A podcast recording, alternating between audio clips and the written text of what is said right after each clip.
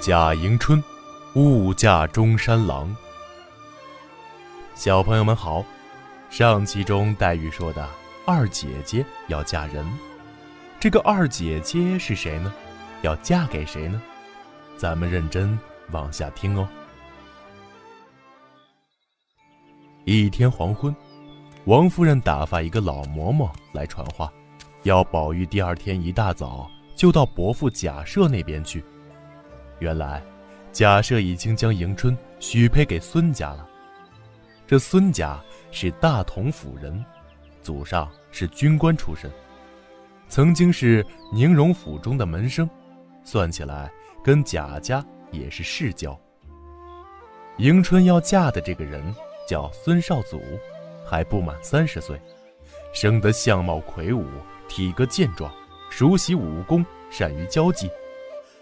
他继承了祖上的指挥之职，一人在京。贾赦因为与孙家是世交，见孙少祖的相貌和门第也都与贾府相称，就答应了这门亲事。跟孙家结亲这件事，贾赦事先也曾征求过贾母的意见。贾母虽然不大愿意，但想到贾赦是迎春的亲生父亲，他要做主，也就没有反对。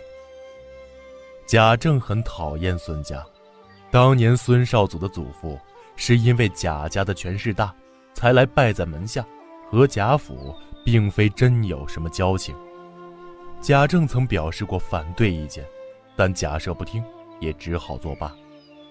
宝玉虽然未曾见过孙少祖，但听说孙家很着急，年内就要把迎春娶过去，又见邢夫人禀告贾母。要把迎春接出大观园，心中更觉扫兴，整天都痴痴呆呆的，提不起精神来。晴雯的死和迎春出嫁的事，让宝玉受了刺激，他整天闷闷不乐，夜里还常常从噩梦中惊醒。折腾了几天，宝玉终于病倒了。王夫人也后悔自己对晴雯的事反应过于激烈。但表面上，并未流露出来，只吩咐仆人们好好服侍，每天两次带太医来看病。一个多月后，宝玉才渐渐痊愈。贾母要宝玉好好休息，过一百天后才能出门走动。宝玉整整憋了四五十天，闷得心里冒火，想尽一切办法要出去。贾母和王夫人。无论如何不同意，宝玉只好和那些丫头们疯玩。好不容易挨到百日，正好贾母要到天齐庙去烧香，宝玉便跟着去逛了一天。回到家时才知道迎春回来了。宝玉回来时，迎春已经回来老半天，招待孙家跟来的人吃过晚饭，打发他们回去了。迎春这才在王夫人房中。哭哭啼啼的诉说委屈，说孙少祖好色、好赌、酗酒，稍不顺心就动手打他。孙少祖还侮辱迎春说，贾赦拿了他五千两银子，是拿他来抵债的。迎春说这些话的时候泣不成声，听的人也都跟着落泪。王夫人劝迎春。已经嫁给这样的人，怎么办呢？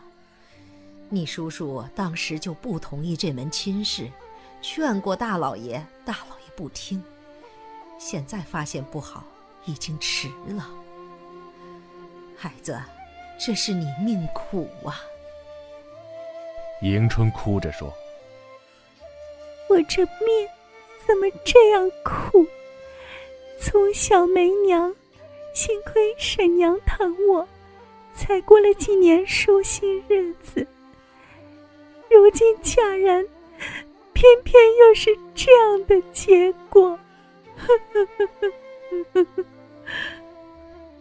王夫人一面劝解，一面问迎春晚上住哪儿。迎春说：“姊妹们多时不见，在梦中也想念他们。”大观园的房子我住了多年，如果再能住上三五天，就是死也甘心了。今后不知道还有没有机会再住了。王夫人劝他说：“不要胡说，年轻夫妻争吵几句也是常事，不要说这些丧气的话。”王夫人叫人将紫灵洲房屋收拾一下，给迎春去住，又叫宝玉不要将迎春受罪的事告诉贾母。迎春在家只住了几天，孙家就派人来接。迎春虽然不愿意回去，但又怕挨孙少祖的打，只得勉强向众人辞行了。一天，宝玉到王夫人房中请安，王夫人看他欲言又止的样子，就问他。你这几天为什么总是呆呆的？宝玉说：“也没有什么，只是听了二姐姐的事，我心里难过，又不敢告诉老太太，夜里睡不着。我想，我们家的姑娘哪里受过这样的委屈？二姐姐性格软弱，从来不和人拌嘴，偏偏嫁给这样没人性的东西。”说着，几乎滴下泪来。王夫人说。这也是没办法的事。俗话说：“嫁出去的姑娘泼出去的水啊。”宝玉说：“我倒有个办法，我们去告诉老太太，索性把二姐接回来，还叫她住在紫菱洲，和我们一块儿吃一块儿玩，省得受孙少祖那个坏蛋的气。他们来接我们，也不放二姐姐走，就说是老太太的主意。”王夫人听了，又豪气。又好笑，对宝玉说：“你又发呆气了。女儿嫁出去，娘家也就顾不得了，只好看她的命，碰得好就好，碰不好也没办法。你没听人家说‘嫁鸡随鸡，嫁狗随狗’吗？哪能都像你大姐做娘娘呢？”王夫人还一再叮嘱宝玉。让他千万不能在老太太面前提起这件事。宝玉无精打采的走出来，憋了一肚子气没处发泄，只好到潇湘馆去找林黛玉。刚一踏进潇湘馆的门，就放声大哭起来。黛玉吓了一跳啊，吃惊的说道：“你怎么了？”宝玉只是伏在桌子上哭，说不出话来。黛玉怔怔的望着他，又问：“是和谁怄气，还是谁得罪了你？”宝玉摆摆手说：“都不是，都不是。”黛玉说：“那是为什么？为什么这样伤心？”宝玉说：“我只想我们大家还是早些死好，活着真没意思。”黛玉听了这些话，更加惊讶，问他：“这叫什么话？”你真发疯了不成？宝玉说：“并不是我发疯，我告诉你，你也要伤心。前几天二姐姐回来说的那些话，你也都听见了。女孩子大了，为什么要出嫁呢？嫁出去竟受这份罪。记得我们结诗社的时候，大家吟诗作对，有多热闹。如今宝姐姐回家了，二姐姐出嫁了，几个好朋友都不在一起。”我想求老太太把二姐姐接回来，母亲不仅不答应，反而说我呆，怪我胡说。就这么短短的时间，大观园的光景就成了这种样子。若再过几年，还不知会变成什么样呢。宝玉越说越难过，黛玉听了这些话，也一言不发，叹了口气，就脸朝里躺到床上去了。紫娟拿茶进来，见宝玉、黛玉都不说话。